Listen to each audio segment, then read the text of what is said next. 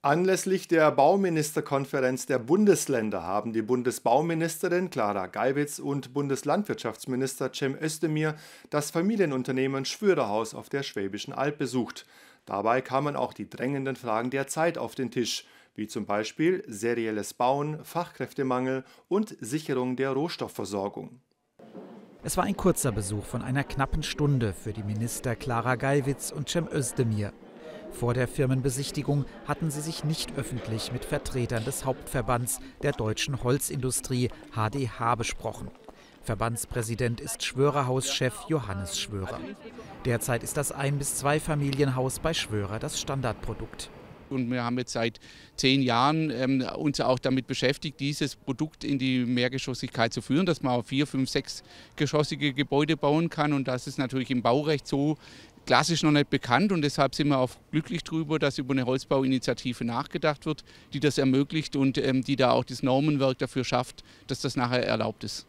Hier in Hohenstein-Oberstetten hat Schwörerhaus eine regelrechte Häuserfabrik errichtet.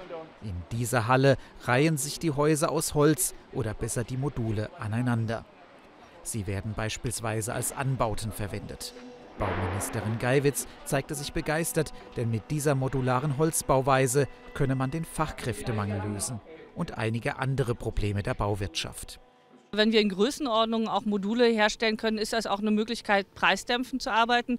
Und ein großes Problem ist natürlich die bisherige CO2-Bilanz des Gebäudesektors mit Beton, mit Stahl. Und da ist natürlich Holz genau das Gegenteil. Es verbraucht nicht CO2, sondern wenn man mit Holz baut, dann speichert man über Jahre oder Jahrhunderte natürlich auch CO2 in unseren Häusern. Die Nachfrage nach den Modulen ist mittlerweile so groß, dass Schwörerhaus eine zweite Fertigungshalle baut. Beim Spatenstich am Freitag konnten die beiden Bundesminister mit anpacken.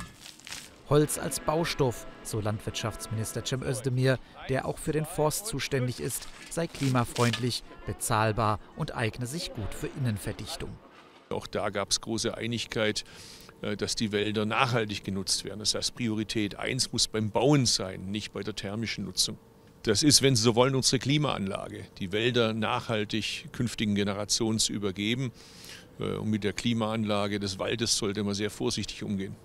Diesem Zweck soll auch die Holzbauinitiative der Bundesregierung dienen, die nachhaltige Nutzung von Holz zu fördern. Deshalb kündigten Geiwitz und Özdemir an, Eckpunkte für diese Holzbauinitiative vorzulegen.